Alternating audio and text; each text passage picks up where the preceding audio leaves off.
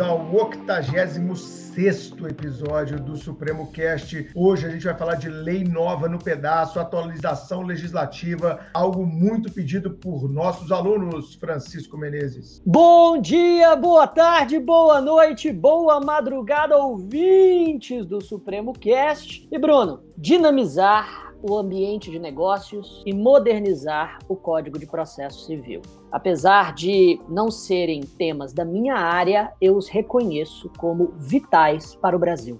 Hum, que bela introdução, Carolina. Chiquinho sempre com essas introduções incisivas, né, e reflexivas. Oi, Bruno, oi, Chiquinho. noite preparando isso, ele passa a noite, não é possível. eu acho, eu acho também. Obrigado, obrigado, obrigado pelo reconhecimento. É muito legal, não dá para ser no improviso. Claro Bom, não, no claro direito, né? Pesquisa o tema para introduzi-lo em uma frase é... rápida, poxa. Adoro, Chiquinho. E no direito, como o Bruno muito bem já iniciou falando aí, novidade legislativa é o que não falta, né? Compramos um código ou um livro hoje e em pouco tempo temos que trocá-los para conseguirmos acompanhar todas as modificações que ocorrem quase que diariamente no mundo jurídico. E com o CPC não é diferente. A lei processual vem sofrendo alterações, Chiquinho, desde antes mesmo de entrar em vigor, o que só reforça a existência de um direito com mudanças extremamente rápidas. E a mais recente delas é o tema deste este nosso episódio, a Lei 14195 de agosto de 2021, que prioriza a citação por meio eletrônico e traz novas disposições sobre a exibição de documento ou coisa e prescrição intercorrente na execução e no cumprimento de sentença. Sabemos que é dever de todo estudante e operador do direito estar sempre atualizado, mesmo porque temas novos precisarão ser trabalhados no dia a dia da profissão e também serão cobrados em concursos públicos, hein? E por isso, para que o nosso ouvinte entenda o que mudou no Código de Processo Civil, convidamos dois professores da casa para esse nosso bate bate-papo para nos explicar tudo sobre isso e muito mais. Não é isso, Bruno Zampier? É isso aí, a gente está trazendo de volta a pedido dos alunos, os professores do Supremo para este Supremo Cast, um dos maiores podcasts da podosfera jurídica do Brasil. Então vamos trazer eles, Gustavo Faria e Val Heckert, nossos professores de processo civil Sejam muito bem-vindos, Gustavão e Ivalzito, ao Supremo Cast. Gustavo retornando e Ival estreando no Supremo Cast. Gustavo, Grande Chiquinho, grande Bruno, Carol, Ival, meu parceiro. Boa tarde, bom dia, boa, boa noite, boa madrugada, como diz o Chiquinho, a todos. Prazer enorme estar de volta, né? Estive aqui no episódio 43 falando sobre precedentes, uma experiência muito bacana. Peraí, e... você teve no 43 e agora está no 86? Então pois você é, vem de 43 em 43, cara. Já estou aguardando o próximo tema para daqui a alguns meses. É o 129, anota aí. Obrigado pelo, pela, pelo convite novamente. Prazer estar aqui de novo com vocês. Bom, Ival. Pessoal, bom dia, boa tarde, boa noite, boa madrugada, já que tá todo mundo nessa pegada, né, velho? Não tem outra. Até porque acredito que muitos do que estão ouvindo a gente, além da gente, fica aí pelas madrugadas da vida. Estávamos conversando isso no backstage, inclusive, sobre um filmão que a gente estava vendo aqui na madrugada. E, cara, a Carol tava falando aí, a gente tá vivendo um momento de. Eu acho que é meio que alinhamento de, de planetas, Marte, Júpiter, Plutão. E aí a gente começa a ter uma enxurrada de normativas ativos novos. Mercúrio retrógrado. É, tipo, é boa, tem esse troço também, tô ligado. Cara, e aí agora de novo a gente está com o CPC em modificação, atingindo algumas coisas, vai ser com muito carinho, muita dedicação e muito amor que a gente vai aqui conversar sobre isso. Boa! Então é isso, temos lei nova no pedaço. Essa lei mudou coisa pra caramba. Ela mudou o Código Civil na parte empresarial, ela mudou a lei de SA, a lei de registros empresariais, ela mudou também o Código de Processo Civil, ela revogou algumas leis, ou seja, foram várias questões abordadas por essa lei de número, anote aí, 14195. O nosso foco hoje vai ser trabalhar as alterações da 1495, como dissemos, no âmbito do processo civil. Então eu convido o Gustavo a dar um panorama rápido para o nosso ouvinte, quais foram as intenções dessa lei, porque eu sempre falo em aula, né, Gustavão? Quando a gente entende as razões, os porquês da norma, fica muito mais fácil entender as regras que a lei efetivamente trouxe, né, amigo? Isso aí, Bruno. Como a Carol disse, o estudante de direito não tem um minuto de paz, né, Carol? É sempre uma novidade atrás da outra. Então, de fato, a gente Exatamente. tem que estar sempre tá atento. E sobre a questão dessa lei, Bruno, é importante a gente contextualizar para o nosso ouvinte que ela, essa lei 14.195 ela é fruto de uma conversão de uma medida provisória. A medida uhum. provisória é 1040. E quando a gente vai na exposição de motivos dessa medida provisória, Bruno, eu até destaquei isso aqui para a gente, ela tem uma nítida preocupação com uma questão econômica. Ela tem um fundo econômico muito claro, porque é dito, inclusive, expressamente que ela visa melhorar o ambiente de negócios no Brasil, bem como impactar positivamente a posição do país na classificação geral do relatório Doing Business do, do Banco Mundial. Então, e foi exatamente e foi exatamente o que eu disse no meu texto inicial. Continue. Exatamente, bem lembrado. E nessa exposição de motivos deixa muito claro e ela traz consigo um propósito de facilitação para abertura de empresa, facilitação do comércio exterior, obtenção de eletricidade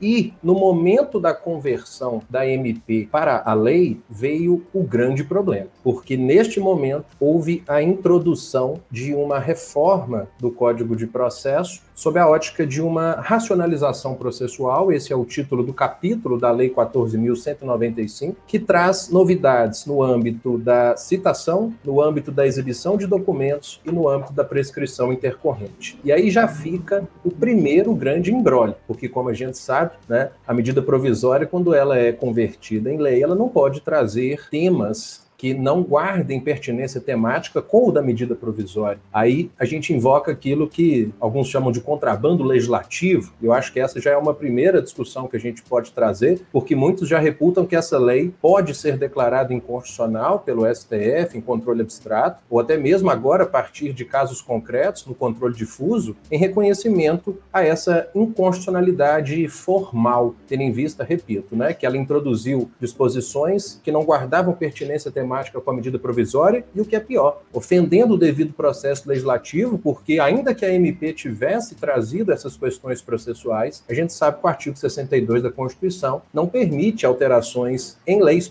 em questões processuais civis por medida provisória. Então, já começa errado. Então a gente já tem aí de início um grande problema e Nossa. jogo a bola para vocês. Excelente, Carol. É, e, e Val, aproveitando que o Gustavo trouxe essa discussão, eu queria saber de você o seguinte: você acha assim, pelo que você leu da lei, estudou e tem visto na, na, no posicionamento doutrinário, se é que ele já existe, essas mudanças foram mesmo necessárias ou era só para regulamentar algo que já vinha acontecendo diante de, de, uma, é, de uma atualização legislativa que a gente já teve há um tempo, né, com o próprio Código de Processo Civil, se vem regulamentando situações que a gente está vivendo agora na pandemia, por exemplo, situações peculiares. O que, que você tem visto disso? A gente já tem algum posicionamento sobre essas questões específicos assim na doutrina? Ou alguma discussão entre professores nos grupos do WhatsApp, que eu sei que vocês debatem muito isso. Hum. Nossa, grupo de WhatsApp de processualista civil. Cara, eu tenho, a gente tem mais de 100, cara. Imagina, imagina. Não, cara. Não, não, não. Meu Deus.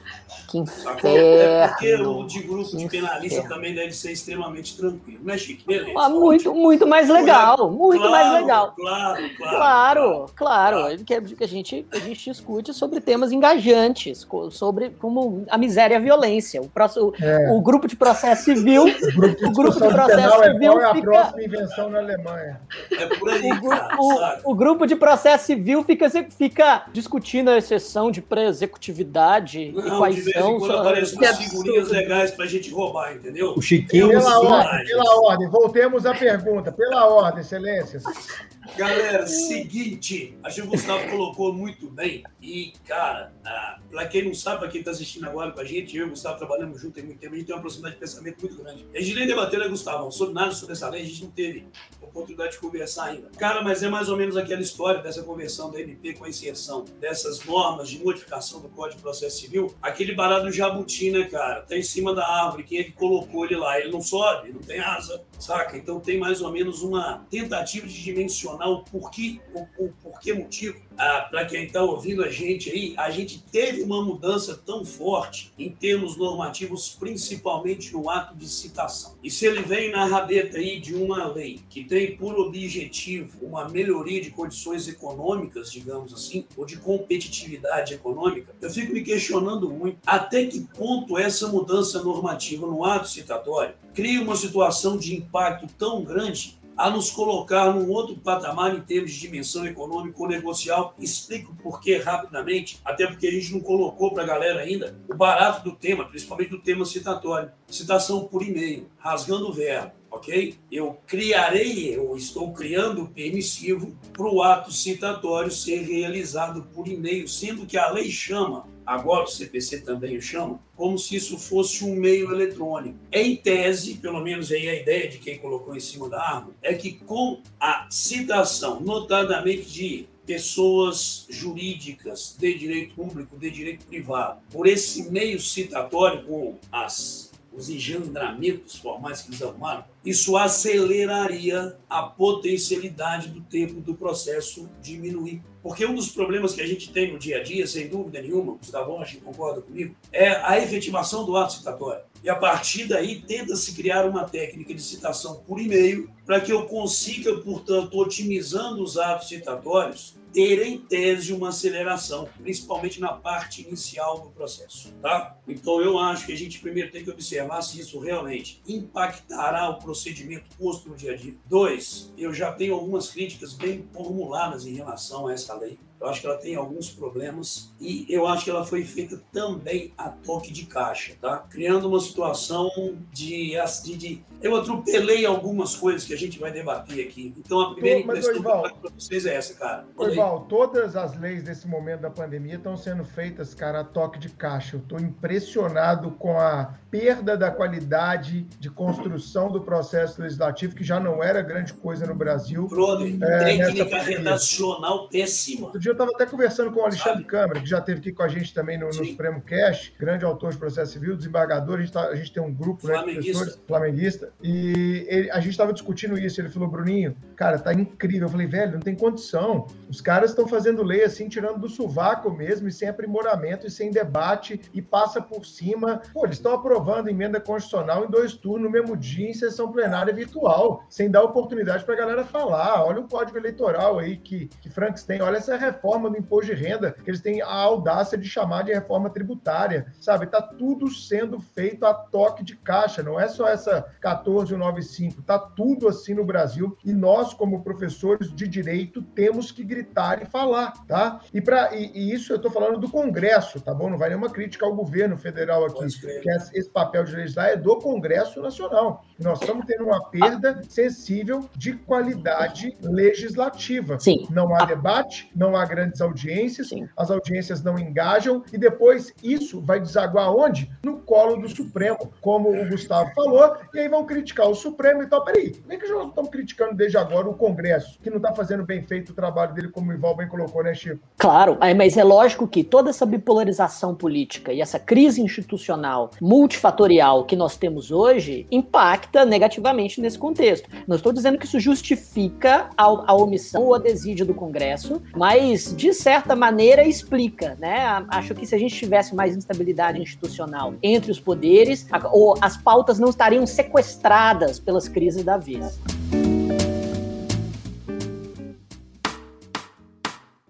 Eu queria justamente começar, já que o, Ival falou sobre a, problemas da lei e tudo mais, acho que antes de nós entrarmos nos, nos, assuntos específicos que ela traz, seria legal a gente contemplar essa, esse problema mais óbvio que a, a conversão da MP gerou. Para vocês dois, existe inconstitucionalidade formal nesta lei? Ou, ou esses assuntos processuais estão ligados, ainda que indiretamente, aos temas iniciais da medida provisória? O que, que vocês acham? Na minha visão, Chiquinho, hum existe, induvidosamente, esse vício de inconstitucionalidade formal, especificamente no que toca às mudanças sobre citação e uhum. apresentação ou exibição de documentos, porque efetivamente é, esses temas foram inseridos na lei e esses temas não guardam qualquer pertinência temática com o objeto originário lá da medida provisória. Por que, que eu uhum. deixei a prescrição intercorrente de fora? Por quê? Porque quando você vai à medida provisória, e esse vai ser um tema para a gente já antecipar debates, Na medida provisória, ela traz na ementa mudanças no Código Civil sobre a prescrição intercorrente.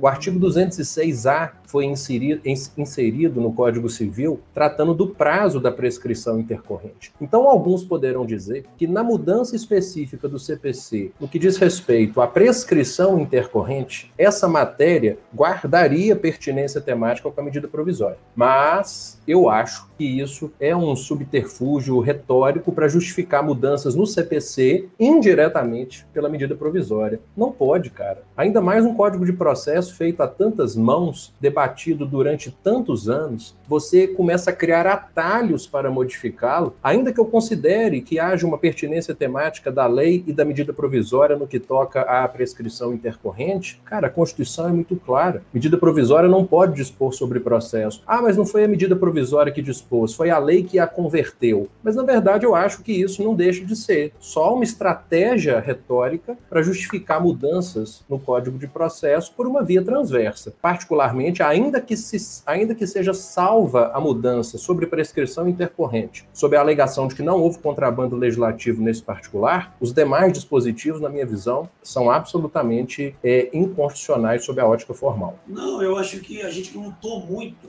e eu acho que os, os mais velhinhos aqui, hão de lembrar, os mais velhinhos aqui, eu estou fazendo referência ao Bruno, hão de lembrar que a gente teve um momento legislativo de medida provisória muito forte no governo Fernando Henrique. Hum, ok. Que a gente brigou demais da conta para que normas processuais não pudessem ser mudadas por medida provisória. É. Porque eles não estão criando estado de exceção, cara. Entendeu? Eu estou criando nitidamente um atentado contra aquilo que a gente quer construir dia, um dito Estado democrático e tal. Porque se eu estou mudando regra processual com medida provisória e fazendo com que ela tenha a sua eficácia imediata aos processos que, inclusive, estão em curso, que sei que é, caso da norma processual, isso começa a criar a oportunidade de eu criar tribunais de exceção, de criar procedimentos que possam aqui, impactar essa visão democrática de uma forma mais ampla. E às vezes, né, Ival, durando ali 60 mais 60 e depois não sendo convertida, a gente teria um baita de um problema de direito intertemporal também, né, Gustavo? Essa é uma das razões que eu lembro bem quando a emenda constitucional 32 veio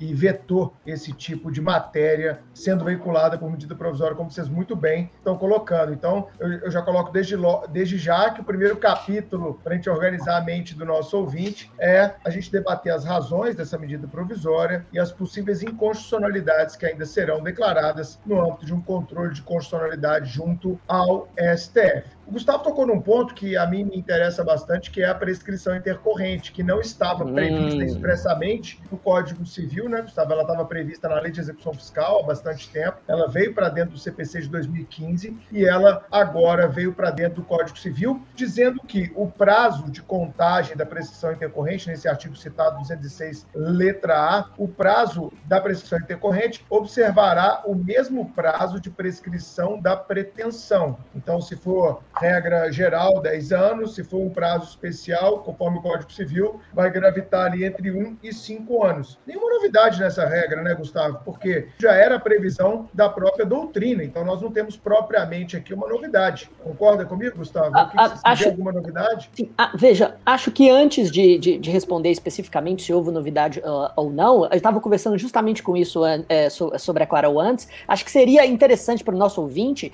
que a gente falasse um pouco sobre prescrição e qual, qual seria a, a diferença, o conceito de prescrição intercorrente. E daí a, afirmasse qual seria a, a, modificação ou não. E eu falava com o Chiquinho no início que quando eu estava na graduação, eu custei a entender prescrição e custei a entender a diferença entre prescrição e prescrição intercorrente. Eu ficava, gente, mas como funciona isso? Eu acho que é. muito ouvinte nosso pode ter essa mesma dúvida, o pessoal que está na graduação, Sim. né, no, nos períodos iniciais ali, ou que estão ali no final da faculdade também, que ainda tem essa dúvida, é importante a gente falar sobre isso antes de entrar nesse ponto específico. Exatamente. Eu dou até um passo atrás, Carol. É, a dificuldade, em geral, dos nossos alunos com prescrição e decadência é tão grande que eu ainda preciso sempre reforçar que prescrição e decadência são matérias de mérito quando a gente as analisa uhum. em face do processo, porque ainda tem aluno que acha que prescrição e decadência são preliminares. Eu falo, gente, uhum. qual professor que leciona prescrição e decadência? Sou eu ou é o Bruno? É o Bruno. Então isso é matéria de direito material. Então, Gustavo, sabe o que eu falo? Sabe o que eu falo nas aulas de prática, cara? Eu Eu falo o seguinte: quem usar essas duas expressões juntas, preliminar, prescrição e decadência, hashtag heresia, total, sabe? pois é, cara. Tem assim, então essa dificuldade, ela vem, Carol, não só no, na conceituação dos institutos, mas também até nessa dificuldade né, topológica de uhum. entender que prescrição e decadência são questões de direito material, né? E que até o CPC passado confundia. O CPC de 73, o Ival sabe disso melhor do que ninguém, ele previa que prescrição e decadência eram causas de extinção do processo sem resolução de mérito por indeferimento da petição inicial. O CPC dizia isso. Aí o novo ajustou tirou prescrição e decadência de indeferimento inicial e colocou lá no capítulo da improcedência liminar do pedido, ou seja, o mérito está sendo resolvido. Mas é difícil para o aluno, porque muitas vezes mais iniciante, entender que essa questão de prazo para o exercício da pretensão é uma questão de direito material, porque geralmente questão de prazo já acende logo a luz né, de processo, preclusão. Mas enfim, para responder a sua pergunta, ou Carol, para falar o que o Chiquinho levantou muito bem, Chiquinho, bem rapidamente, a gente poderia identificar no processo aqui uma preocupação com três, três prescrições, vamos dizer. Uhum. Você tem primeiro aquela prescrição para a propositura da ação de conhecimento, que é a prescrição propriamente, como a gente conhece mais, que é esse tempo para o exercício da pretensão, esse tempo que decorre lá da, da ocorrência do fato até a propositura da ação. Então vamos imaginar para uma ação de indenização por danos morais, três anos primeira prescrição. Diferentemente do seu processo, Chiquinho, que é o penal, nós não temos prescrição correndo no curso da fase cognitiva. Não existe essa situação de tentar ali atrasar o processo, porque é. não corre prescrição durante a fase cognitiva. Uhum. Depois você tem uma segunda pretensão, uma segunda prescrição, que é para iniciar a execução, que vai do trânsito em julgado até o início da fase de execução. E aí é o que o Bruno mencionou. Já tínhamos, Bruno, até a súmula 150 do Supremo, que já dizia que essa prescrição ela equivale ao mesmo tempo da prescrição para o exercício do, da pretensão. Então, se eu tinha três anos para propor a ação, eu terei três anos para iniciar a fase Execução. de cumprimento. E aí entra a terceira e última prescrição, que é a prescrição intercorrente, que é a que ocorre no curso da execução. Então, uhum. se a execução, já se iniciou, aí é que, como o Bruno disse, já tínhamos essa previsão na lei de execução fiscal, o Código de 2015 trouxe isso para o CPC, prescrição essa que ocorre em, vou colocar primeiro de forma bem genérica, quando nós tivermos ali uma situação em que não se encontra o devedor ou não são encontrados bens penhoráveis, aí ocorrerá então o quê? Ocorrerá, a partir da cientificação do credor dessa situação, o início de um terceiro prazo prescricional, que é a prescrição intercorrente, que é essa prescrição, então, que ocorre no curso da execução. E que aqui também, mais uma vez, o 206A, a doutrina, como disse o Bruno, e a própria súmula 150 do STF de longa data já dizem, né, todos eles. O prazo de prescrição intercorrente é o mesmo prazo para o exercício da pretensão na ação cognitiva. Então, não sei se eu consegui ser claro, porque é um tema muito complexo, mas são três momentos de prescrição para a ação cognitiva, para o início da execução e o que ocorre no curso da execução. E é só quanto a essa última que a Lei 14.195 veio trazer novidades. Bacana. Vai lá, Carol. Excelente. É, deu para entender super bem. Inclusive, tenho certeza que os alunos vão entender, entender muito bem essa questão mesmo e que é um ponto de muita dificuldade, né? Agora, voltando é, à pergunta do Bruno e fazendo um, uma pergunta direta. Com essas novas disposições da prescrição intercorrente, a gente. Como é que vai funcionar o processo de execução agora? Ival e depois Gustavo pode complementar. Eu sempre fui muito favorável a gente ter uma regulação muito é, ferrenha da prescrição intercorrente. Tá? Opinião pessoal minha. É, eu lido com execução tem, tem décadas, cara. E aí uma das coisas que a gente que, que sempre incomodou muito, eu não sei se isso incomoda vocês também, mas sempre incomodou muito na execução, é eu continuar a ter a pendência de uma obrigação durante décadas, décadas eu já vi execução Sim. de 50 anos, tá? Nossa, eu ia dizer, eu ia dizer que quando, quando eu me formei, eu ia me dizer que quando, que quando eu me formei, eu atuei em alguns processos cíveis. E era em 2009 e eu atuava em um processo que estava na fase de execução desde 1993. E eu, com a mente de penalista, pensava, gente, mas e a prescrição? E o que eu ouvia de forma uníssona dos advogados é: na execução não existe prescrição. E, e, isso era dado como certo, e, enfim. Chico, isso é uma cultura que reinou durante muito tempo, sabe? Até em razão de uma de novo, eu acho uma vista grossa muito grande dos nossos tribunais também em relação à figura da pessoa intercorrente. Tá? Que o Gustavo colocou numa linha muito tranquila de raciocínio, é, o desconhecimento dela é muito grande. Eu falo isso de uma forma ampla, de uma forma geral. Então a gente sempre teve marcos de prescrição intercorrente, de conhecimento, principalmente em razão de situações de julgados. Só que agora a lei me dá uma, um marco inicial para a gente ter a contagem da prescrição intercorrente. E me dizendo também que a partir daí eu posso ter, ou ter antes, eu tenho uma oportunidade de interrupção dela uma única vez fazendo cor, inclusive, o que o Código Civil sempre falou para mim, sabe? Então, para mim, essa regulação não resolverá todos os problemas, porque eu não vou ficar aqui fazendo situações específicas do texto normativo, muito truncado, não sei se o Gustavo concorda comigo. O texto normativo em si, de novo, a leitura te dá a possibilidade de algumas interpretações dúbias, mas já é um avanço, apesar de eu acreditar que a gente tem muito que evoluir ainda em termos normativos. Mas é uma tentativa, apenas e tão somente, da regulação dessa matéria, pelo menos como assim eu enxergo, entendeu? Carol, e eu acho que pode ser, concordo com o Ival, e primeiramente deixa eu só levantar, sabe, Chiquinho, que tem muitos processualistas que são completamente a favor da prescrição, é, da, da prescrição intercorrente não pairar não aqui no nosso meio. Ah, não existir. É, Muitos demais, porque eles entendem que a prescrição intercorrente, ela, ela desprestigia o direito fundamental do credor e permite manobras processuais, tal, tais como ocorrem muitas vezes no processo penal, para evitar a satisfação do crédito. Então, existe uma Mas corrente isso já Acontece. Mas isso já acontece, é o mundo de Alice, esses caras aí, meu. Desculpa. O cara já faz isso independentemente disso, cara. Para! Você não acha, não, não Gustavão? Os caras já fazem isso, tem ou não tem a precisão intercorrente. Galera, o cara tiver um negócio, ele não vai colocar nunca nada em nome dele, acabou. E outra coisa, bicho, ah, você coloca na pessoa, em razão da inexistência da precisão intercorrente, o estigma. Nunca cara deixará de ser eterno. devedor. Exato, cara. E a classificação social, filho? Não conseguiu cobrar, não devia ter emprestado. Até tem tarefas do credor também, que a galera desconsidera.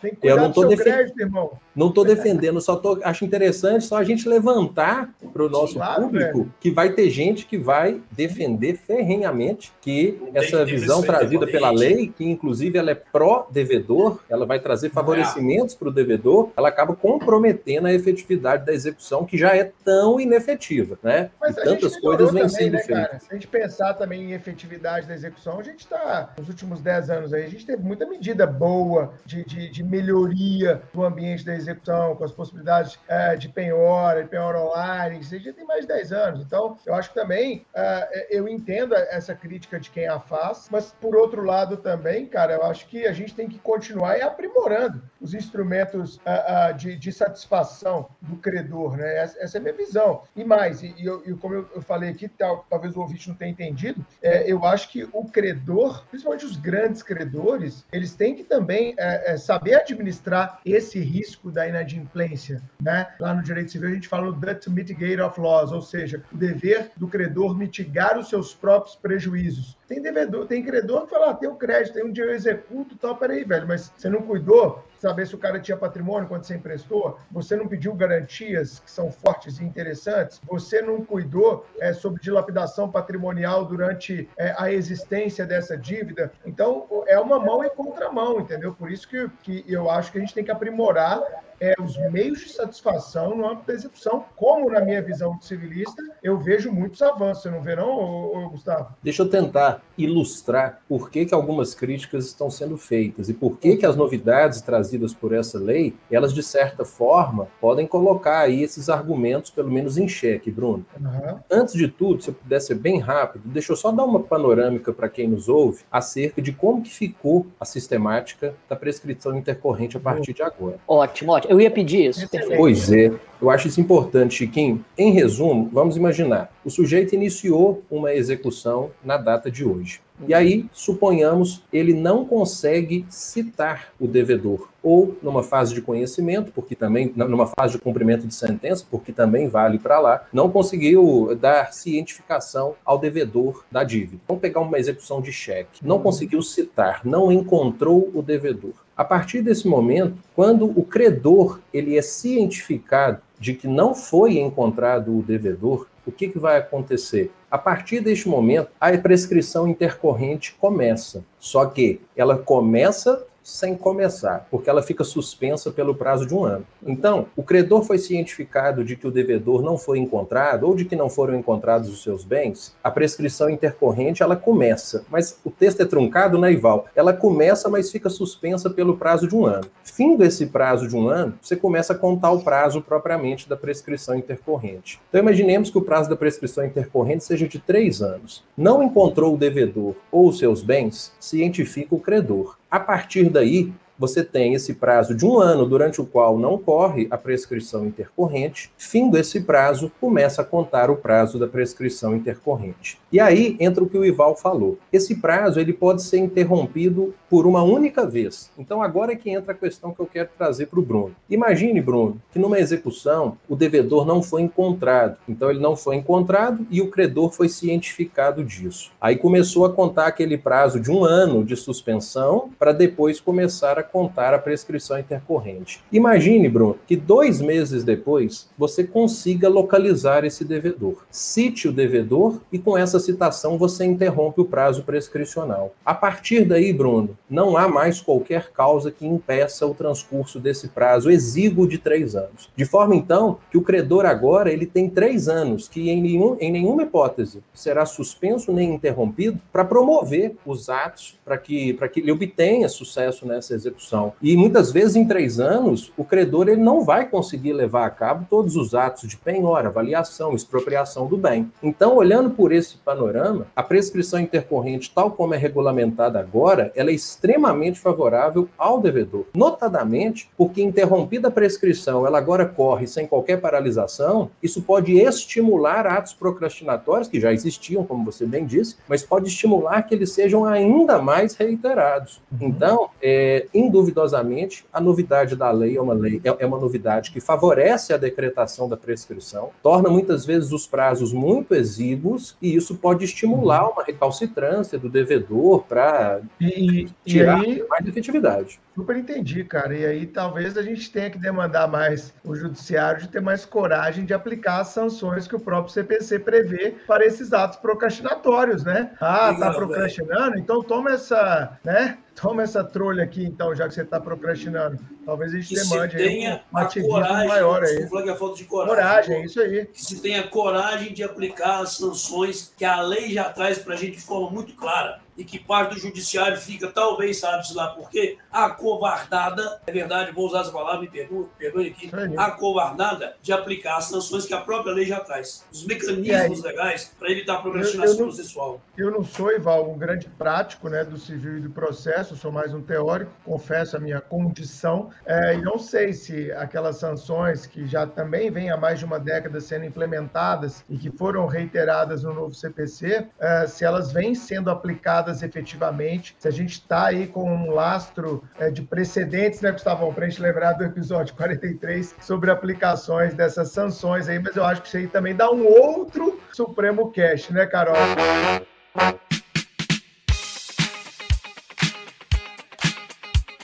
Que a gente podia falar um pouquinho sobre essa tal de citação por meio eletrônico. Que tá assim, né? Você abre o Instagram, todo professor de processo civil tá falando sobre citação por meio eletrônico. E Val, o que, que trouxe aí de novidade? Ou não tem novidade nenhuma, já estava acontecendo há bastante tempo, cara. É, me permitam aqui, rapidinho, eu não ia fazer isso, mas vou fazer, até para quem está ouvindo a gente, saber aonde nós estamos, aonde nós estamos pisando, tá? Eu vou abrir aqui a redação atual do artigo 246. O estado da arte, o estado da arte ah. da citação por meio eletrônico. Me diz o 246 caput ou caput, como fala o estagiário, o seguinte: a citação será feita preferencialmente por meio eletrônico no prazo de dois dias úteis contados da decisão que a determinar, por meio dos endereços eletrônicos indicados pelo citando no banco de dados do Poder Judiciário. Resumindo, dispositivo legal. Logo, 246 coloca como meio prioritário para a prática do ato citatório a realização por e-mail, dizendo a lei que através desse e-mail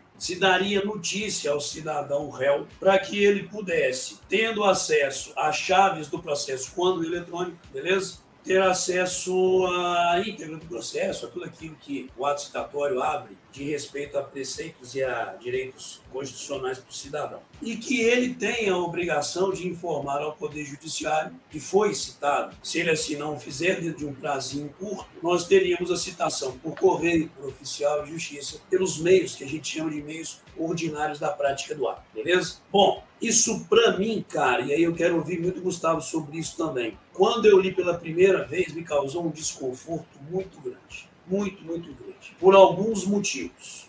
Eu, eu gosto muito do PJE, eu acho a evolução do processo eletrônico algo muito bom no direito brasileiro. Claro que alguns ajustes devem ser feitos e ainda não foram. E se a gente põe os olhos no dispositivo hoje legal e diz, parágrafo 1A desse artigo 246, que a ausência de confirmação em até três dias úteis, contado do recebimento da citação eletrônica, implicará a citação por correio oficial, escrivão ou edital. Isso me causou um desconforto, porque eu estou pensando o seguinte, cara, cadê o PJE? Porque o Gustavo vai lembrar a redação hoje, que é invogada no artigo 246, colocava a citação como meio eletrônico também. E a sistematização da lei me dizia o seguinte: processo eletrônico, vamos citar pelo portal, vamos fazer citação pelo PJE. Se não tiver, aí a gente faz por oficial de justiça, por correio. Então, a leitura que eu faço hoje é a seguinte: toda empresa pública, privada, tá? toda pessoa jurídica de direito público ou privado deverá manter cadastro, inclusive informando e-mail eletrônico para que assim seja citado, ok? Ela talvez no PJE não seja, apesar da lei hoje não me dá essa, essa visão, beleza? Mas se for o processo físico, vai ser por correio.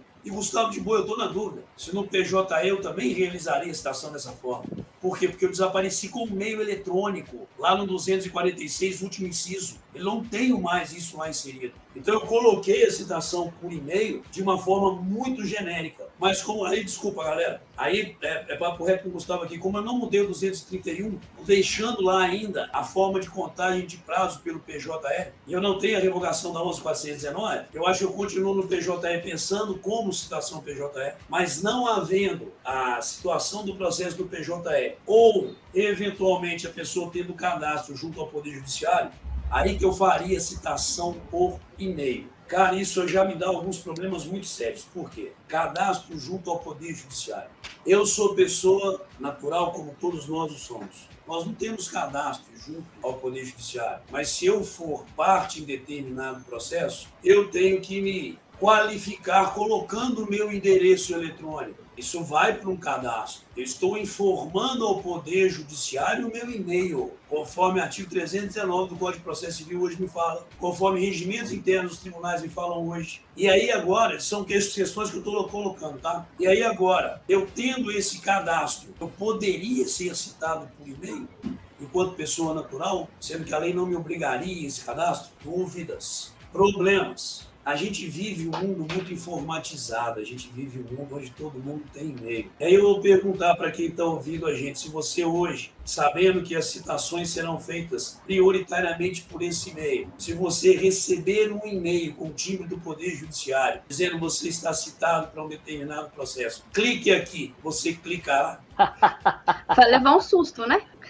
Cara, aonde a gente pode chegar na dimensão de uma situação que não me dá necessariamente a segurança jurídica suficiente para a prática de um ato que eu acho fundamental para que a gente cai no spam, né, Ival? Cai no spam, eu não vi, caiu, caiu no spam. No spam. Achei que era Aqui, fake news, achei que era, achei que era, era fake Era vírus. Era golpe. Me permitam aqui, isso pressupõe que o legislador não dá a devida atenção àquilo que eu acho que ele deveria dar nas situações de atos citatórios. Quais? Contratualismo processual. Para mim, isso fica devidamente equacionado dentro do contratualismo. Que que é? Porque se eu posso, através de um negócio jurídico processual, ah. estipular mudanças, inclusive, para a prática de atos citatórios e intimatórios, o forçado ato citatório por e-mail, numa cultura nossa, eu não acho que seja a melhor alternativa. E não acho que isso vai otimizar o processo em termos de tempo também não. Então, só para eu dar aqui uma notícia primária daquilo que eu tenho hoje de dimensão dessa lei, sem buscar muito pontinhos específicos aqui, só fazendo uma, uma entrada para o Gustavo falar um pouquinho sobre isso, por favor. Eu estava até pesquisando enquanto o Ival falava, né? É, a própria Agência Brasil divulgou agora em agosto que o acesso à internet no Brasil ainda é bastante desigual e nós temos apenas, apenas não, é um contingente grande, mas de 152 milhões de pessoas com acesso à internet. Ou seja, a gente tem mais de 60 milhões de brasileiros aqui, é, segundo a própria Agência Brasil, sem acesso à internet, né? Mas fala lá, Gustavão. É, não, e a, a, realidade, só, só complementando, a realidade da educação à distância no período da pandemia escancarou isso para o Brasil inteiro. Olha a quantidade de crianças que não têm a mínima condição é. material de acompanhar as, as escolas. E isso, obviamente, se desdobra para problemas estatórios do pandemia eletrônico. Aprofundando a desigualdade social, né, Chico? Com toda Fala lá, Gustavão. Antes do Gustavo, só, só rapidinho. Dentro de tudo que o Ival falou, eu acho que tem até a ver com o que o Gustavo vai falar agora, mas só para a gente pontuar algumas perguntas aqui. Gustavo, existem então essas duas citações, essa por meio eletrônico que é mais genérica, via PJE, e temos agora a citação por e-mail. Primeira pergunta que eu te faço: quais são as diferenças práticas entre elas e como é que vai funcionar a partir de agora essa citação por e-mail, no sentido de dar ciência a essa citação? O que acontece se se, se chegar a uma situação como essa que o Ival citou, de caiu no spam ou vi o e-mail, não cliquei, o que pode acontecer com essa parte? E sobre as pessoas que precisam de cadastro. Somente Só pessoas jurídicas? Por que pessoas naturais não? Só um Ival? detalhinho para chegar nessa, nessa conversa para o Gustavo poder colocar o pensamento dele aí. De novo, me diz a lei o seguinte: o disposto no parágrafo primeiro e tal, aplica-se União, Distrito Federal, Estados, municípios, todos eles, empresas públicas, privadas, têm que fazer cadastro, beleza? Para ser citado dessa forma. Aí eu tenho, cara, o 247 dizendo para mim, porque mexeram também no 247, que a citação será feita por meio eletrônico ou pelo correio para qualquer comarca do país, exceto quando citando for pessoa jurídica de direito público. Como que eu coloco todo mundo para poder ser citado por meio eletrônico? Mudo a redação do artigo 247, dizendo que todos poderão ser citados para em qualquer comarca do país por meio eletrônico com truncamento de linguagem, porque meio eletrônico também faz referência a PJE, é a mesma linguagem que a gente usa na 11419, e aí na exceção vem dizendo menos pessoas de direito público, porque eles simplesmente copiaram e colaram os incisos do artigo 247, mudando o caput. Desculpa, Gustavo. Beleza. Então vou lá, deixa eu passar a minha visão sobre o tema. Aí eu acabo que vou, aqui mais uma vez, né, só para fazer um papel de advogado do diabo, tentar arrefecer um pouco essas críticas que vocês estão fazendo, pelos seguintes motivos. Vamos lá, olha só. Eu vim hoje só para atrapalhar mesmo, tá? Vim para polemizar. Não, quando, quando no Supremo Cast a gente tem debate, o, o episódio fica mais rico. Eu vou sempre... Exatamente. É, vou dar uma, uma nova visão aqui, que eu não estou dizendo que é a certa, mas é a minha. Pelo menos até o presente momento, e há muita divergência ainda. Primeira coisa, pessoal, assim, eu acho que para quem nos ouve, é entender que a gente hoje não pode confundir duas coisas muito claras. A citação, quando se fala em citação pelo meio eletrônico, você tem duas espécies de citação por meio eletrônico. Existe uma que vem desde a lei 11.000 1419 de 2006, que é a lei da informatização do processo, que é a lei que prevê a citação pelo meio eletrônico na plataforma do PJE. Então, desde 2006 já acontece, inclusive falando aqui pelo falando no nosso Tribunal de Justiça de Minas, citação de inúmeras pessoas jurídicas, só jurídicas, em especial aquelas que são litigantes habituais, pela plataforma PJE. Um exemplo, a Advocacia Geral do Estado. Tem uma amiga que é procuradora do Estado com quem conversava e checava todas essas informações práticas com ela e ela me disse, de fato, Gustavo, a AGE, ela de longa data, ela é citada eletronicamente, há muitos e muitos anos, pelo sistema do PJE. Como que funciona? Funciona, pessoal, como lá na Lei 11.419 determina. O Poder Judiciário lança a citação para o citando, ele tem 10 dias para consultar. Se ele consulta, ele se considera citado naquela data. Se passa o prazo de 10 dias sem consulta, ocorre então uma citação tácita. Eu presumo que ele está citado. E aí segue o baile. Essa é uma citação por meio eletrônico que já está prevista há anos e ela já acontece efetivamente há anos. E é para ela que é, a, a, o artigo 231, inciso 5, fala que então o dia do começo do prazo para contestar, por exemplo, é o primeiro dia útil seguinte a essa consulta lá no sistema, ou o primeiro dia útil seguinte ao término desse prazo de 10 dias. Nada disso mudou. Esse sistema continua existindo. O que a Lei 11.495 trouxe é uma segunda espécie de citação eletrônica, que é por e-mail. E como que vai funcionar? Vamos pensar cronologicamente.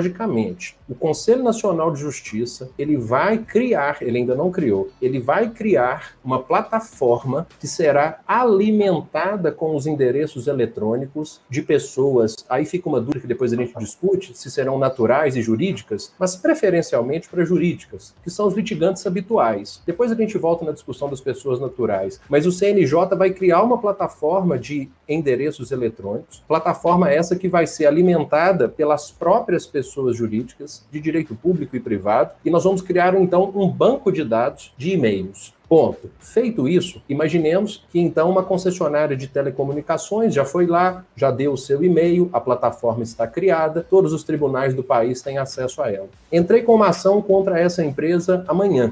Segundo o que a lei nova trouxe, o judiciário, ele, com a partir do CITSE do juiz, ele tem dois dias para mandar o e-mail para essa empresa. O e-mail que está lá no CNJ, que foi oferecido pela própria empresa. A empresa recebe esse e-mail, imaginemos na data de hoje. Recebido esse e-mail, a empresa, ela, com orientações que constarão desse próprio e-mail, onde vai ter um código identificador, um login, uma senha, ela vai acessar o site do tribunal com essas orientações e confirmar o recebimento desse e-mail em até três dias, três dias úteis. Se ela confirmou, segue o baile, nenhum problema. E se ela não confirmou, porque caiu na caixa de spam, como disse o Bruno, porque alguns não têm acesso à internet, ou seja lá o que for, não vai ter problema. Por quê? Porque nesse caso, se a parte não confirma o recebimento do e-mail, aí ela é citada pela via tradicional. Aí a gente volta à estaca zero. Aí ela é citada por correio, por oficial de justiça, das formas que a gente já conhece há décadas. E aí, quando ela for citada pela forma tradicional e puder se manifestar pela primeira vez nos autos, ela tem que apresentar uma justa causa para não ter confirmado.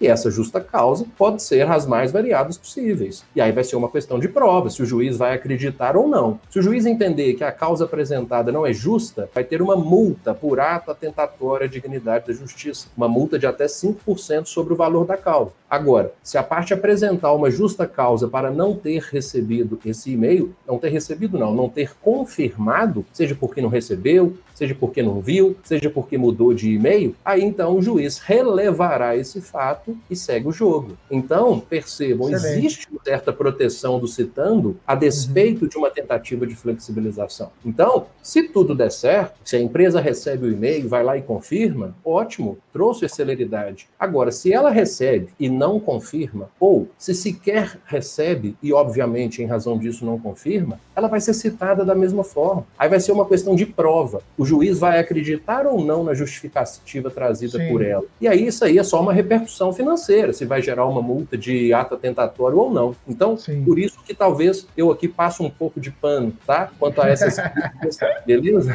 Só tá mas, uma complementação aqui. Oi, Val, deixa eu só, só sistematizar isso, cara, que a gente está dentro de um podcast, o aluno precisa ter essas coisas bem encaixadas para que ele, depois que nos escute, fale, pô, aprendi aquilo lá é, no podcast. Então, vamos é, colocar em, em, termos didáticos e vocês confirmam ou não aquilo que eu aprendi, tá bom? Legal então, também. Hoje, nós vamos ter, com a mudança promovida pela 14195, o procedimento de citação pelo PJE, tá? Continua do mesmo jeito. Continua do mesmo jeito. Além dele, foi criado agora a possibilidade, num segundo degrau, vamos fazer tipo uma escadinha, segundo degrau, a citação pelo e-mail que estará cadastrado junto a plataformas do CNJ e tudo mais, em especial de grandes litigantes, como operadoras de plano de saúde, é, de telefonia, bancos e por aí vai se não der certo nenhuma das duas primeiras, a gente volta lá atrás à estaca zero, usando a expressão que o Gustavo falou, e a gente cita por correio, cita por oficial, citações tradicionais uh, do processo civil. É isso? Perfeito. O ouvinte pode. Não? Não é isso? Perfeito não, ou não? Só, só, eu, eu só vejo um pequeno detalhe a ser, a, a ser dito. O seguinte, Bruno, A partir do momento que as pessoas jurídicas já se cadastraram na plataforma do PJE, já se cadastraram no sistema de processos em autos eletrônicos, como por exemplo, vou usar mais uma vez aquele exemplo, a AGE, quase todas as pessoas jurídicas de direito público aqui de Minas já estão cadastradas na plataforma. Elas só uhum. são citadas por lá. Não tem dessa de se der errado ir por um plano B. Lá, uhum. lançou a citação, acabou. Se ela consultou, ela está citada. Se ela não consultou em 10 dias, ela está citada. Isso para os autos eletrônicos. Isso. Aí, para quem tem cadastro em sistema de PJE. Ah, Paralelamente, e na minha visão, tanto para processo eletrônico quanto para processo com autos físicos, uhum. nós poderemos ter, né, não de forma é, é, a citação por e-mail, exatamente. Mas então, aí a minha pergunta de ordem prática, cara, é quem vai estar tá cadastrado é, no PJE que não, e que não vai estar tá cadastrado. Então é, ela vira um tiro no caminhando para o processo eletrônico. Eu entendo é. que a tendência, a tendência é que a, vá se esvaziando a citação pelo sistema PJE e que cada vez mais a gente tenda para o caminho de todas as citações serem feitas só por e-mail. Então eu entendo, e isso é só uma perspectiva, ah. que cada vez mais nós teremos menos citações pelo sistema PJE, porque lá é só para pessoas jurídicas que já estão cadastradas, e cada vez mais, a partir do momento que o CNJ universalizar esse banco de dados Melhor. de e-mail, acaba aquilo lá. Aí a citação fica nacional, né, cara? E fica nacional, né? Não fica o PJE do tribunal tal, do tribunal tal, fica um sistema cadastro. Fala, Ival, vamos matar esse ponto aqui, cara. Vamos passar para o próximo. Lá, Mata aí seu comentário seguinte, final. Eu acho que isso, eu, eu, eu, eu não estou vendo ele com bons olhos. Eu entendo muito o posicionamento do Gustavo em relação a isso mas eu tenho muitas dúvidas, primeiro, se isso vai se expandir para o PJE. Por quê? Porque como eu tirei do 246 o meio eletrônico, tá? porque seria muito mais confortável se eu estou no PJE por lá realizar o ato citatório, já estou no ambiente virtual, por lá eu já resolvo tudo, do que universalizar a citação pelo endereço eletrônico, porque eu acho que é uma linguagem equivocada. Ô, Gustavo, depois só, depois um papel vai tirar fora aqui do podcast. O 247, cara, tá falando de e-mail eletrônico, e aí fala pessoa de direito público, me quebra as pernas, tá ligado? Mas o que, que eu entendo desse dispositivo que você levantou, Ival? Ah. Eu entendo o seguinte, pelo histórico, pela, pela, isso, isso, pela evolução legislativa, eu tô puxando desde a 11.419, quando lá no 247 ele fala que as pessoas jurídicas de direito público não serão citadas por meio eletrônico, aqui, mal e porcamente, o que o legislador quis dizer é, esse novo modelo de citação eletrônica não se aplicará à pessoa jurídica de direito público. Então, esse novo modelo, e-mail. Então, ela continuará. Isso, isso me põe as procuradorias, então, completamente fora e só vivendo do PJE. Pois, por isso então, que a lei. Eu crio ela... dois caminhos diferentes. Eu acho que a gente tem que manter o PJE lá. Porque se eu vou tirar as pessoas jurídicas de direito público e mantê-las no PJE para todo mundo, nós vamos para o correio, eu acho que a gente cria uma discrepância muito grande. Correio eletrônico. Correio eletrônico. Correio eletrônico, é, porque antigamente, lembro dos correios, ah, das cartinhas, das festas de. É, tô ligado. Eu tá? entendo, que as, pessoas, eu entendo que as pessoas de direito público, as que já estiverem, elas poderão, elas continuarão sendo citadas pelo sistema de autos em processos eletrônicos, que vem há 20 anos quase, e Beleza. as demais pessoas jurídicas serão pelo correio eletrônico, Só pelo e-mail. Eu só que as atuais pessoas jurídicas de direito privado, grandes litigantes, estão todas no PJE e todas respondem prontamente ao PJE. É, com seus departamentos jurídicos, né? todos, né? Exato, todos enfim, respondem prontamente ao PJE. Enfim, enfim, é um ponto interessante. Levantamos aqui as polêmicas que existirão. Será que vai ser uma modificação efetiva? Para uns sim, para outros não. Vamos ver também como é que a gente caminha em termos de processo eletrônico, mas mas é um avanço na tentativa de manter maior efetividade, de conseguir citar mais rápido, de ganhar celeridade no processo. Nisso todos estamos de acordo, né, Carol? Mais ou tem menos. mais um ponto, né, Carol? Mais ou menos, mais ou menos. Ô, Carol, mas tem mais um ponto aí que a gente já separou para ir para o final do podcast, né? Qual que é o ponto aí? Do, exibição de? Exibição de documento ou coisa. Foi um ponto também alterado, né, Gustavo Ival? Com, com essa nova lei. E eu queria que vocês falassem para a gente como era, como ficou. E eu sei que existe até uma discussão é, que fala sobre o discovery norte-americano, né? Se isso tem a ver com a, com a legislação brasileira, isso se aplica ao nosso processo. Gustavo, depois Ival complementa. Bom, essa mudança é a mudança que vai gerar efeito mais imediato, né? Porque a da citação vai depender de regulamentação pelo CNJ.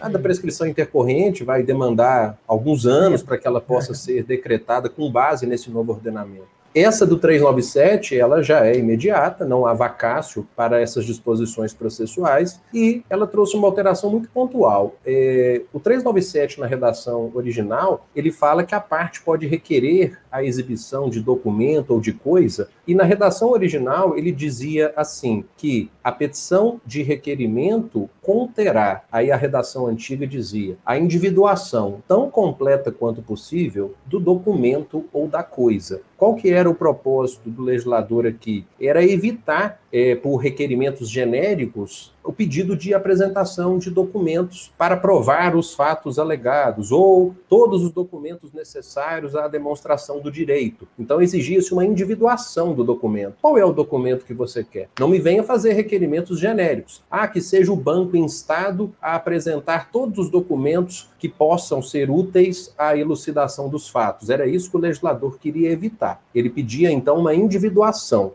para ser bem preciso, tão completa quanto possível. Aí a Lei 14.195 mudou. Aí agora ela fala assim: que a petição conterá, inciso primeiro, a descrição tão completa quanto possível do documento ou da coisa, ou das categorias de documentos ou de coisas buscados. Então, o que ele permite agora, a meu ver, é uma situação intermediária. Ele não exige nem aquela individuação absolutamente específica sobre o documento, mas ele também não vai permitir um pedido super genérico. Ele permite que eu requeira a apresentação de uma categoria de documentos. Claro que um exemplo aqui vai ser interessante, né? Eu consegui imaginar dois. Suponhamos, numa ação de indenização em virtude de erro médico contra um hospital. Eu posso, para a prova dos fatos constitutivos, requerer, por exemplo, pelo procedimento da exibição incidental, seja intimado esse hospital não para apresentar um documento específico, mas para apresentar, por exemplo, todos os documentos que componham o prontuário médico daquele paciente no período de A a B, né, inclusive é, relativamente àquele tratamento, relativamente àquela cirurgia, até mesmo porque muitas vezes eu nem tenho condição de identificar com precisão quais são os documentos que são confeccionados internamente, administrativamente pelo hospital. Então, a lei está me permitindo fazer um requerimento um pouco mais amplo, não de um documento específico, mas de um grupo, né, para ser fiel aqui à legislação, a uma categoria de documentos. Ou então, numa ação para revisão de financiamento imobiliário, você que não sabe exatamente quais documentos estão de posse do banco relativamente àquela negociação, você pede para que ele seja seja intimado para apresentar essa categoria de documentos. Qual seria essa categoria? Todos os documentos relacionados à formalização daquele negócio, né? até porque, repito, muitas vezes Excelente. a gente não tem como identificar todos esses documentos, alguns são criados internamente, sem mesmo a participação do interessado. Então, num resumo bem resumidinho, Carol, depois, se você quiser, eu volto a falar sobre a questão da Discovery, que eu tenho algumas críticas, mas antes eu passo a palavra.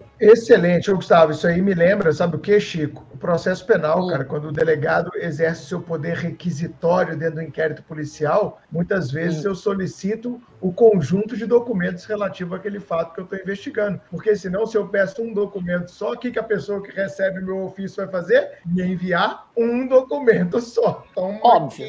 Aí depois eu falo, mas esse documento não me ajuda em nada. Me manda outro aí, vai mandar mais. Eu, eu peço, faço uma requisição mais ampla, mais genérica. Vou citar agora essa mudança do CPC nos meus ofícios requisitórios. Afinal, o Código de Processo Civil ele é subsidiário ao Código de Processo Penal e norma complementar, né, Gustavo? Agora, cuidado, Bruno. Com essa questão dessa parcial generalização da possibilidade, cuidado para não cair, para que não caiamos, né? Vamos dizer assim, todos nós, no processo civil, no processo penal, no inquérito inquérito em uma prática muito recriminada no direito norte-americano, no procedimento da Discovery, que é o chamado Fishing Expedition, que é a pescaria ah. probatória, em que você pede um aglomerado de documentos para ver se você consegue jogar na rede, pescar alguma coisa interessante. Então tem que delimitar bem para evitar essa claro. técnica, tá? Da Fishing Expedition. E pior, né, bicho? Aí chega, chega, um, chega um carro na porta lá da delegacia. Ô, doutor, você pediu os documentos aqui, ó. A gente,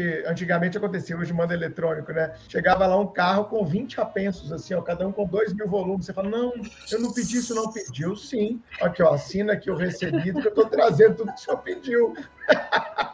É, irmão, já aconteceu. Já aconteceu. Oi, Val, mas sua complementação aí sobre essa mudança, amigo? Eu vou fazer como o Gustavo falou, e eu acho muito importante essa amplitude que a gente passou a ter para categorias, principalmente de documentos. Aí eu vou na perna que eu chuto, eu vou para o campo do direito bancário, velho. Por quê? Porque nas relações bancárias, principalmente hoje, como elas são realizadas, a gente tem uma gama de sequência de contratos, de um contrato matando o outro, de uma dependendo da situação, várias formas de negociação. E se eu quero lidar muitas vezes com ações revisionais, eu tenho que ter uma amplitude maior, um alcance maior de todos esses documentos. E hoje você faz documento com o banco, você faz negociação com o banco por telefone, sabe? Então, quando a gente fala em documento, a gente também tem que lembrar, ao falar em categorias de documentos, eu não estou pensando necessariamente tão somente nos documentos físicos. Porque muitas transações que inicialmente se iniciam com situações de documentações físicas no campo do direito bancário, elas vão se aperfeiçoando ou se ou gerando renegociações hoje muito no campo do virtual. Então, essa forma da gente ter essa amplitude me permite sim que eu tenha no processo uma oportunidade de melhor delimitar as situações de prova, que eu consiga ter inclusive uma melhor preparação para as ações revisionais, fazendo como o Gustavo falou, mas indo bem específico nessa parte do direito bancário, como que a gente tem isso na prática do dia a dia. Só um detalhe, a Carol, muito estudiosa que é, ela certamente já, a pergunta dela não é uma pergunta que vem do nada, porque eu tenho certeza que ela já ouviu muitos doutrinadores tentando fazer uma assimilação dessa mudança com o procedimento da Discovery, né? O problema, esse procedimento do, do sistema norte-americano em especial, em que nós temos essa fase anterior ao julgamento, né? Essa fase chamada de pre-trial, em que a gente tem ali uma necessidade de exposição, de revelação, uma fase de compartilhamento de elementos probatórios entre as partes, até para evitar futuras surpresas probatórias no momento do julgamento, às vezes até mesmo para desestimular, para se definir se você vai ou não requerer a, o prosseguimento da ação. E a fase do discovery, na minha visão, é algo muito mais amplo. A discovery, essa chamada discovery stage do sistema norte-americano, é algo muito mais amplo do que essa simples ampliação de documento para categoria de documento. Eu acho que é um sistema processual pré-julgamento muito mais denso, de compartilhamento obrigatório, de exposição, de revelação, de pôr as cartas na mesa, sejam testemunhas, documentos, depoimentos de partes, para que com isso a gente possa ter mais efetividade no momento do julgamento. Eu acho que o sistema Discovery, ele se aproxima muito mais, guardadas as devidas proporções, do nosso procedimento de produção antecipada de prova, que é algo muito mais amplo, do que propriamente a essa mera ampliação de documento para categoria de documento. Eu acho que é muita generosidade aplica, é, é, uhum. estender a Lei 14.195 14 é, a ideia da Discovery Stage. Eu acho que ela é algo muito mais rico, é algo muito mais rico do que essa simples modificação de nomenclatura aqui. Não, de nomenclatura não. Essa modificação uhum. de documento para categoria de documento. Excelente. Gustavo, só, querido, fala, só, fala, fala, só, para a gente fechar. Só para poder ouvir a opinião do Gustavo a respeito disso. Cara, você fez referência ao 381, produção antecipada de prova. Eu estava refletindo quando você estava falando sobre isso, que essa amplitude para a classe, vamos colocar como amplitude, na oportunidade que eu tenho da produção antecipada de prova, evitar judicializações indevidas, isso se torna uma complementação altamente interessante como um mecanismo pré-processual, sabe? Só fazendo linkagem, só esse detalhinho que me vem à mente é o Gustavo começou a trazer a Perfeito. E, e a fase pré-julgamento pré da Discovery, ela tem Sim. como um dos propósitos também, justamente, às vezes, promover uma solução consensual em virtude da, de jogar, jogar luz sobre os elementos probatórios e muitas vezes com isso conseguir uma composição. Perfeito. Bom, a gente falou, desenvolvendo o tema da 14.195, as mudanças feitas no CPC, a gente falou sobre a possível inconstitucionalidade dessas novas normas. Vamos ver como isso ficará no futuro próximo. Nós falamos sobre a questão da prescrição intercorrente e, claro, todo o processo de execução, como ele foi afetado. Nós falamos da citação por meio eletrônico e nós fechamos agora falando sobre a questão relativa à exibição de documento ou coisa. Vamos agora para aquela hora que todo mundo gosta, a dica suprema.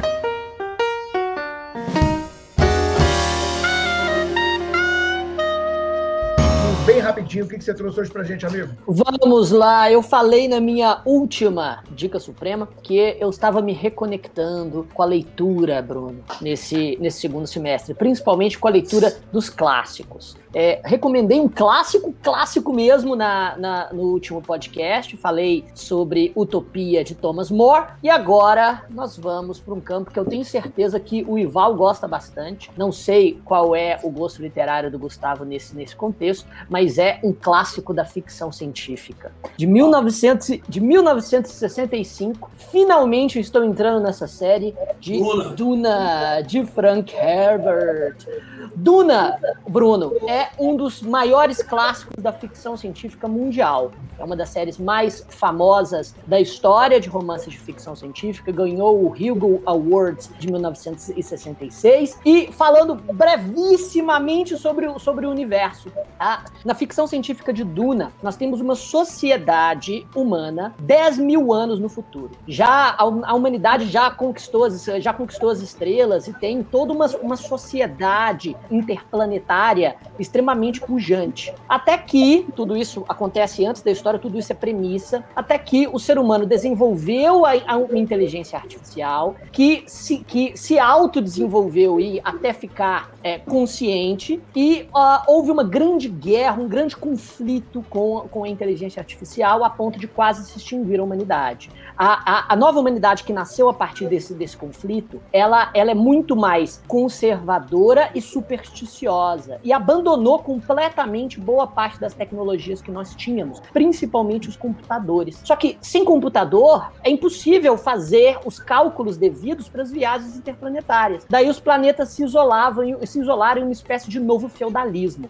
até que a sociedade encontrou uma droga chamada melange, uma droga que incentiva tanto o sistema nervoso, que é tão estimulante, que os seres humanos que são criados com, com, com o consumo constante dessa droga desenvolvem mutações que são capazes de raciocínio lógico-dedutivo tão é, rápidos ou até melhores do que os computadores quânticos de outrora. Estes seres humanos, os, menta os mentats, e, sua produção são é, monopolizados por uma grande guilda é, intergaláctica que novamente estabelece a comunicação entre, entre os planetas. Ou seja, você tem de novo todo um mercado, toda uma sociedade interplanetária, mas baseado no consumo de uma única droga, que é, que é, uh, uh, que é gerada a partir dos dejetos de um verme de areia de um único planeta. Um planeta.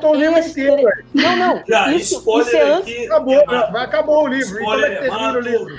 Não, não, não, não, não, não. Que termina não, o livro? Isso Conta tudo, gente. Bruno, isso tudo é a orelha do livro, tá? Isso a história nem começou ainda. A história, isso é a orelha do livro. Não, vocês não têm ideia isso do é que é Duda. É a explicação da história. Isso é, não, isso é a explicação da história que tem no, no, no prefácio. É, veja, a, a história começa quando uma família nobre é designada para governar Duna. Uma vez que esse governo é extremamente difícil, uma vez que há uma população nativa do local que é extremamente belicosa e que tem a sua própria cultura, que é explorada tecnologicamente. Você tem em Duna, em 1965, a Meu antecipação Deus. de discussões como a, a, a, a, o monopólio de determinados é, de determinados recursos que são finitos e que proporcionam degradação ambiental, a, a inteligência artificial, colonialismo e decolonialismo, em uma história extremamente política e riquíssima, inclusive que vai ser Uh, agora que vai ao cinema com um filme de, do, do, Denis, do Denis, Denis Villeneuve no final de 2021. Leia o livro antes do filme chegar. Leiam Duna de Frank Herbert, é a minha indicação.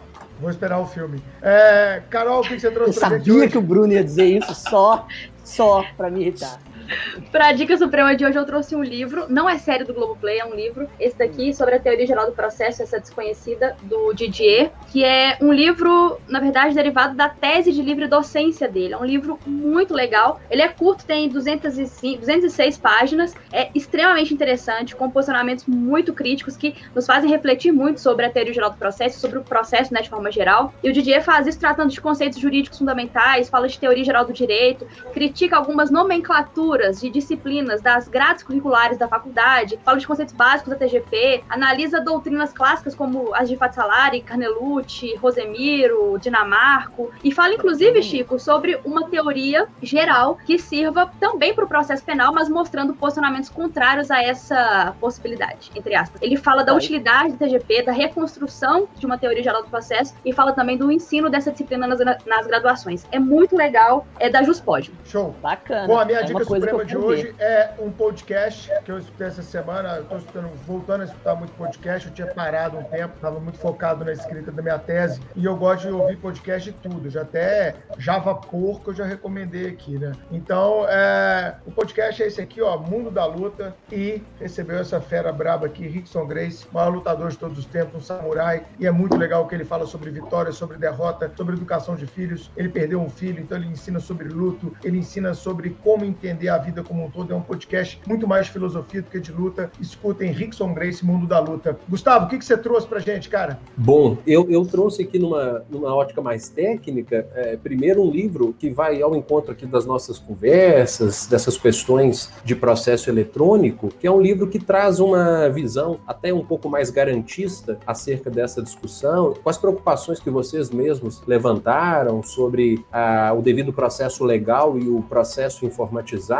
Esse livro chama Fundamentos do Processo Judicial Eletrônico e a Defesa dos Direitos no Cyberespaço. Ele é um livro muito bacana porque ele não traz só uma dogmática de explicar efetivamente o que são os institutos e como funciona, mas ele tem, eu até separei aqui, por exemplo, um capítulo 3 muito legal que fala sobre processo judicial eletrônico e a garantia do devido processo legal. Ele fala de limites das funções regulamentadoras dos tribunais, do Conselho Nacional de Justiça, porque eu acho que passou da hora da gente ter uma análise mais cuidadosa com essa, podemos dizer, uma categoria do devido processo legal, que é o devido processo legal digital, porque eu acho que as mudanças estão sendo é, implementadas e muitas vezes aí ao arrepio das nossas garantias constitucionais fundamentais. Excelente, cara, boa Bom, dica. O autor? E você, Ival, o que, que você trouxe hoje aí pra gente? Dica suprema, irmão. Sei que você lê Só- bastante. só- Gustavo, qual que é o autor? Você lembra aí?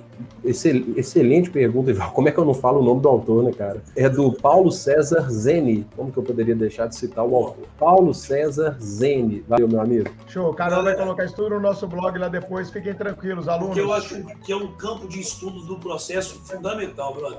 Acho mesmo. Show. O que, que você trouxe Galera. pra gente fechar o podcast? Falta 30 segundos. Nada de novo na frente ocidental, Eric Maria Remarque. Falo primeiro da obra, que é uma obra dos anos 30, que gerou um filme também conhecido como 100 Novidades no Front, filme preto e branco, que nas madrugadas, em determinado momento da minha vida, lá antigamente eu vi, e uma cena me impactou muito, de um soldado, dois soldados, um morto, um vivo, numa trincheira, porque nós estávamos na guerra de 17, guerra de trincheiras, né? Sem novidade no Primeira Guerra Mundial. tínhamos os avanços, exatamente. Beleza. Só que Eric Maria Remarque, para mim, é um cara emblemático em termos de literatura. Eu devo ter umas quatro ou cinco obras dele. Essa aqui eu garimpei no sebo. Olha como é que ela tá cuidadinha. É uma obra portuguesa. Eu encontrei na biblioteca de Braga uma referência à data, porque essas obras portuguesas mais antigas você não achava referência à edição, a nada tal. Então eu consegui garimpar. Essa é a quarta edição, 1920, alguma coisa. Beleza.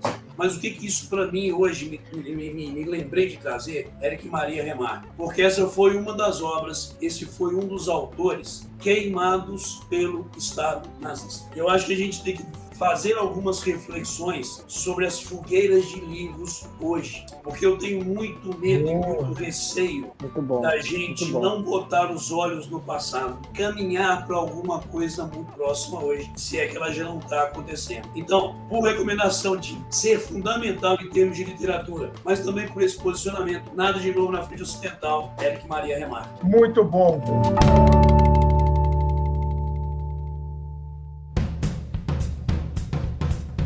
Eu queria agradecer ao Gustavo Faria, nosso professor de processo, ao Ival Rex, nosso professor de processo, ao Chico e à Carol por esse grande episódio do Supremo Cash, onde analisamos a lei 14.195. Obrigado, Gustavo. Obrigado, gente. Obrigado a todos. Valeu, Ival. Ival, esse grande parceiro aí de jornada, de processo. A gente sempre fica feliz de saber que as nossas ideias estão aí é, afins, né? Nossas pequenas divergências, se existem, são apenas periféricas e é sempre uma honra tratar do processo com você e trocar ideia com os meus amigos Bruno, Carol e Chiquinho. Valeu, Gustavão. Ival, rapidinho. Galera, tá prazerão estar com vocês aqui. Obrigado pelo convite. Gustavo, sempre é um prazer estar contigo. De tempo que a última vez a gente estava conversando fiado no almoço, tem uns 15 dias mais ou menos. Sabe? Hoje a gente conversa, graças Ah, o a Deus, almoço da nada panelinha, processo. o almoço da panelinha, eu vi. Eu vi, Você viu? Rolou ciúme, né, cara? Rolou ciúme. aí, Panelinha, obrigado. panelinha, beleza. beleza. Nós te mandamos uma citação por e-mail, você não recebeu, não? É verdade.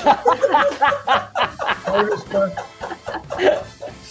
Carol, beijão. Chico, Bruno, abraço, galera. Obrigadão. Abraço. Valeu, gente. Até o próximo Valeu, galera.